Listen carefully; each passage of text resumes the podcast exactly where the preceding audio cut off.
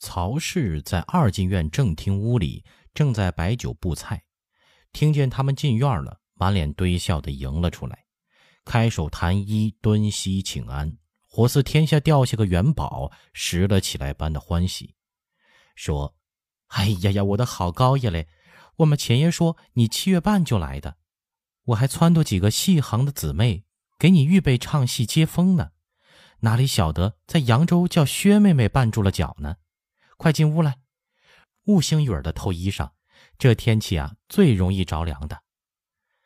一头说，一头教高恒往里边让。他虽已经年过四十了，开行院出身的，冠家基年会梳妆，以八劲头油黑漆亮，光可见人，刀裁鬓角黑压压的，白生生的面庞因坐养的好，隐隐带着红晕。逆之似的，不细看，连眼角的鱼鳞纹也不甚清晰。颦眉秀目，笑靥可人，仍旧是楚楚婷婷的一个少妇模样。高恒暗地里与他也有一脚的，但此刻却半点情致也没有了。他走了定神儿，打起精神敷衍，跟着两个女人进屋，一边思量着问钱度的近况，忖度着。该不该把这坏事讯儿透给他们？坐在桌前，由着丫头斟酒，举杯笑着说：“今日有酒今日醉，莫问明日是与非。来，碰了，干！”一口咽了，两杯底儿，给曹氏和薛白一人夹一柱菜，自己也吃，笑问：“如今有多少张织机了？”听说又病了两个机房，曹寡妇宝出身，什么眉高眼低看不出来呢？早见的高恒神色不宁，却不急着问。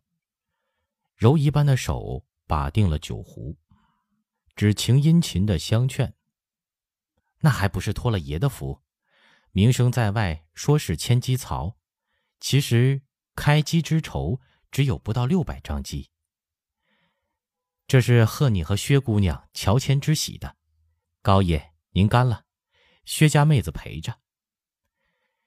宁筹利息大，除了贡筹，一多半呢，都运到了葡萄牙、红毛国、法兰西去了。咱们中国百姓，越南交趾爪哇国，还是土布市布。说是我并了人家的房，倒不如说是人家入了我的股。一来我的绸子织的云细，扬州府专门染坊染的，颜色质料谁也没个比，好卖；二来呢，开机房的工人里头病多，都挤在一搭搭一个传温就不得了。叫歇的、砸机子的，吼天吼地在房子里闹，投毒放火的害业主。你往东走二里，那里现在一片白地，原来可是机房连机房呢。方家机房业主一死十二口，还烧死了二十几个工人，那个可怜呐！石头人见了也是伤心落泪呀。薛白睁大了眼听他说话，不由得问道：“病到您的名下，就不会有这种事儿吗？”曹氏给他们斟酒敬劝，叹说：“哎呀，妹子你不懂，这里头有学问。”带工人呐，就我心里头，跟在行院行里带姑娘一样，一哄二打，小印儿装果不能省。人多了，用工头也是这几条，病了死了，丧葬医药跟着，糟心事儿就少些。公府里还得有人，这就是我方才说的托福了。要不然呐，死了童工，骚私的风湿瘫了，一状告进衙门。真的判你输官司也还痛快，他不，不说长不说短，拿了人监后待审，捉一大堆人屋，天天到衙门问，论千论万的银子往里填还。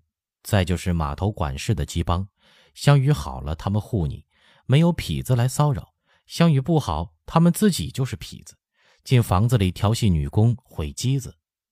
我占了这三条，房子安稳。别人投到我名下也不过是图个清净，但是机房大了，事情也多，开销应酬也更多，里头的苦衷啊，也是一言难尽呐。他劝二人吃酒，夹菜添着，口不停说，长篇大论讲述，从购桑叶、暖蚕籽儿、三棉成茧，到缫丝织绸发卖，怎样腾挪活钱银子，怎样调教工人，收拢人心，真个也是一年到头五更黄昏的忙活。妹子说：“这里景致好。”我还从来没有坐船到湖上逍遥一天呢。要论安闲消事啊，真不如原来开行院，哄得姑娘接客，姑娘客接得顺当，接得好，雪白的大腿一撇了，银子钱就哗哗的流进来。他自己也吃了几盅，说话呀口没遮拦，露出婊子本色来。高恒被他们左一杯右一杯的指情灌起，他满腹愁肠的人。只所用酒去浇，此刻也浑忘了东西南北，苦中作乐的笑道：“真的是这样啊！哎，你要是不在钱度跟前儿撇大腿儿，就能成石头城有名的富婆曹寡妇了。”哼！曹寡妇指尖顶了一下高恒的额角：“你这人真是的，薛姑娘就在跟前儿呢。”高恒笑道：“哈哈哈。”只要钱度不在跟前儿，没得醋吃。他突然心里一动，又想到自己眼下的处境，因问道：“钱度眼下在哪儿啊？好长日子没见着他了。”曹寡妇瞟他一眼：“去武昌了，昨个还来信儿，叫送三百匹缎子，漂白素色的，说有个洋鬼子要买。难道高爷还不知道？”他帮乐中城调度金川钱粮去了。高恒真的是不知道，皱眉苦思乾隆阁自己值的诏旨日期，想想竟是没有宣读，因又问道：“钱度在故宫东首还有一处宅子，他来南京在那里办事接待人，你近来去过没有啊？”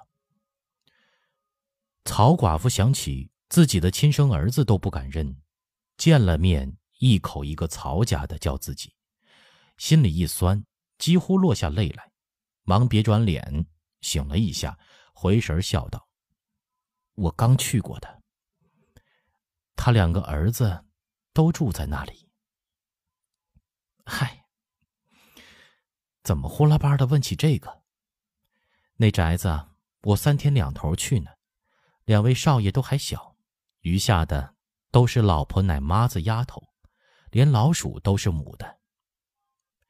高恒手抚脑门子，停了杯，长叹一声说：“哎，都不是外人，我实话实说了吧。赶紧生法，把你两个宝贝拐着弯的接到你身边，或者寄养到亲戚家，防着出大事儿。”一句话说的，两个女人都慌了神。曹寡妇紧问：“到底怎么了？好歹给我一句明白话呀！”薛白脸色煞白的没点血色，晃着高恒说：“高爷，高爷，您甭只是愣神儿，好端端的去了一趟尹志台那儿，回来就跟丢了魂似的。这一进门我就看出来了，说给我们也好一道拿个主意嘛。”高恒喝了两口酽茶，苦涩的咽了。将方才尹继善宣旨和自己一路想的一股脑讲说了，见两个女人唬得目瞪口呆，一笑说：“哎，连我也不知道到底怎么回事情。我也宣旨拨过别人的官职顶戴，别吓得这种熊样。旨意里训人，哪个不是狗血淋头的？过后该没事的还没事。这皇上啊！”现在就在南京，兴许是他私访出来点影子闹出来的，也许是刘统勋老小一对王八蛋砸我的黑砖，老子不开口，神仙难下手。提起来一条，放下一堆，叫他们看问。刑部大理寺那起子贼官，有几个不吃黑的？他们也有把柄在我手里。曹老姑奶奶，你听我说。安顿好你的儿子，派妥当的人去见钱度，赶紧收棚弥缝，不要写信。我的账查不清，最终还是清楚不了糊涂的。薛白没想到一来南京就挨这么一闷棍，头晕心慌，身颤手摇。尽自高恒夸口，他也知道事情的凶险莫测，由不得的问道：“那我呢？我该怎么办？”高恒略带浮肿的眼泡掀了掀，苦笑说：“行李马搭子里头还放着些银票，几十两金子，满够你使的了。我封着子爵，爵位还在，进不了班房。要真的掩不住，兜底翻了，你别回扬州。”在这里不显山不显水，安生过活就是了。我，我好命苦啊！你没吃什么亏。高恒冷漠的看着门外风雨凄迷的院落，干净利落的和我没瓜葛，要不然，你还得住养蜂家道的玉神庙给我递送饭食呢。就算到了南京，跑了一趟赚钱买卖就是了。爷，您怎么这样看我？我虽然下贱，是真心要跟您的。我不是那种人。高恒一声也不言语，曹氏垂泣陪泪，良久叹道：“爷别说这些丧气绝情的话，我们身子贱，论心，只怕比那些贵人们还要值钱些。”他猛地想起高恒的姐姐，急说：“事到如今。”别人指望不上了，难道贵妃娘娘也袖手旁观不成吗？还有爷的那些好朋友，副相爷、贵相爷，正是用得着他们的时候，果不成里头连一个讲点义气的都没有吗？哎，你们不懂，这不是小门小户家亲戚样，舅爷姑奶奶说见就见的。高恒长吁一口气。尽力搜罗着，想自己朋友里哪一位是讲义气的，一时竟连一个也想不出来，口中说：“就是见着他，也比你们强不到哪里去。紫禁城各宫门前，世祖、圣祖、世宗爷都立有铁牌谕旨，后妃干政者，杀无赦。白叫他着急而已。这种事儿啊，只可借他的势。”不能用他的力呀！他突然想起，临离北京时去见唐儿，唐儿说想给皇后送一块葱绣万字玄机图压灾。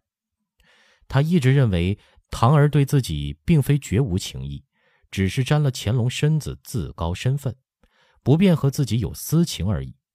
天送唐儿那许多珍奇的宝物，总不至于连点香火情分都没有吧？他突然打住了，顺着这个思路，越想越觉得有理，眼中放出光来说：“曹家的，记得你上次说，藏真阁有一块万字玄机绘绣，贵得吓人，出手了没有？”曹寡妇一怔说：“这会儿爷怎的问起这个呢？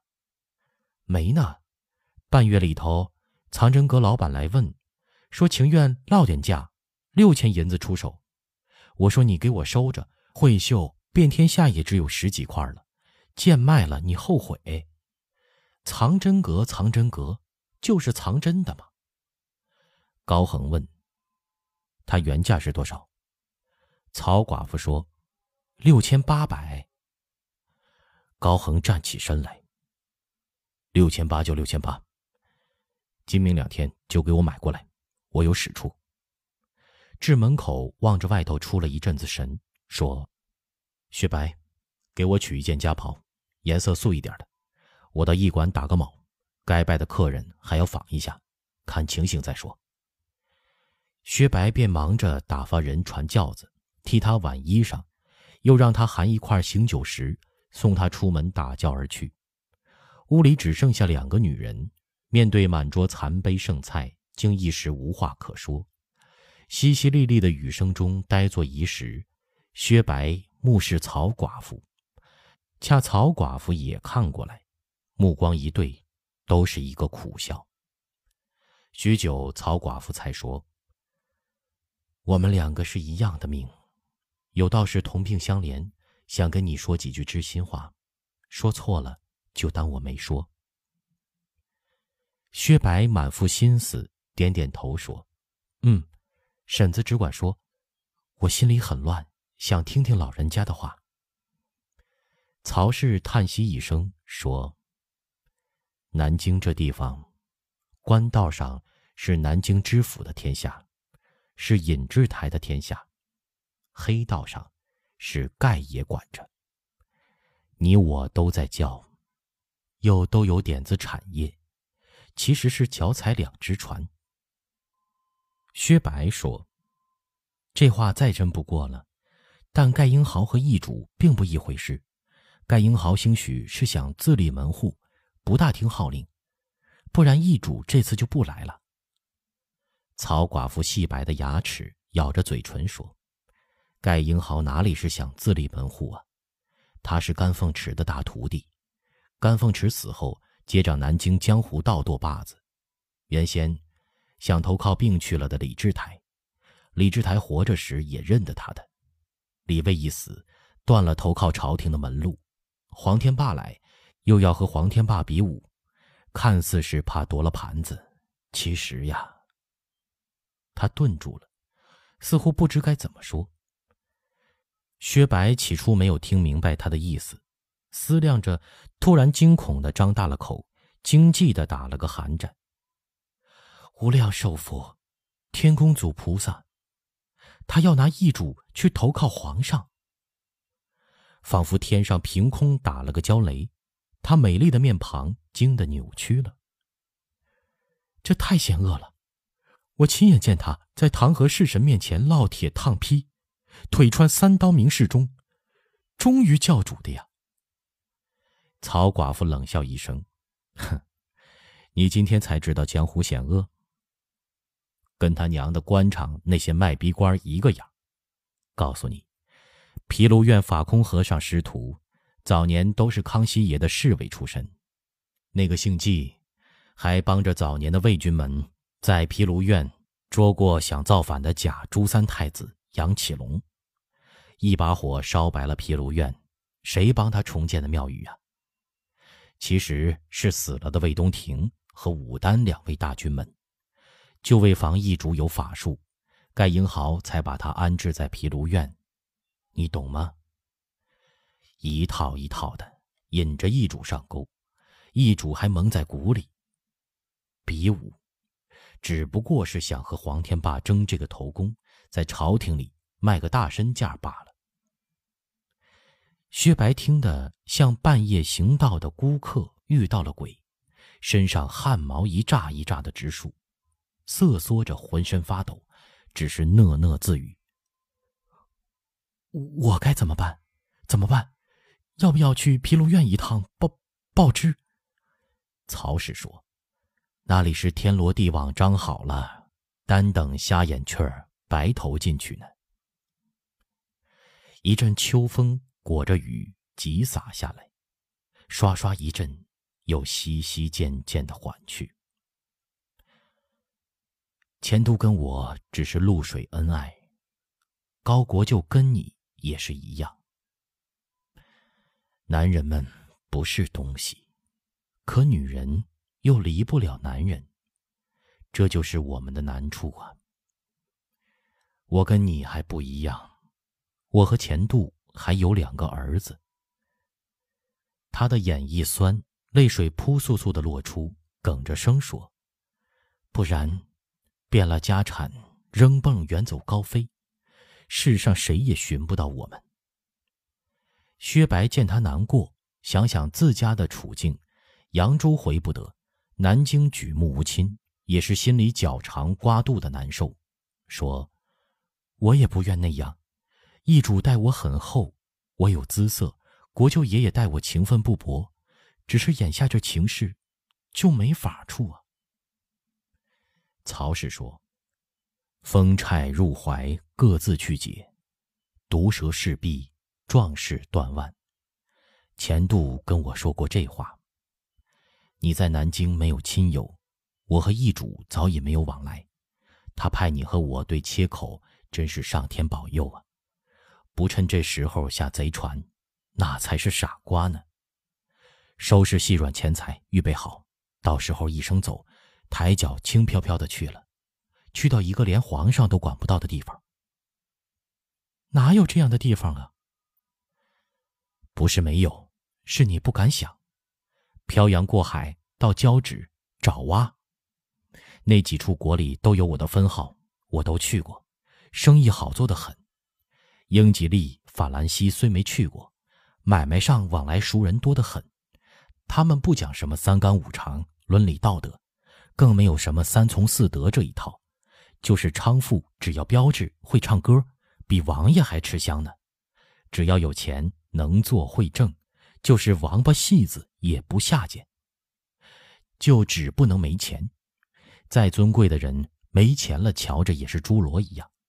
只要有钱。就是人上之人，像你这模样体格，装裹起来，就是公爵伯爵见了，保准还要打签请安呢，当众亲你的手，亲你的额头脸蛋儿呢。呀，羞人哒哒的。薛白听得神往，却忍不住红了脸说：“跟男人亲都当众的，那里的女人没丈夫吗？我想不出那是个什么样。”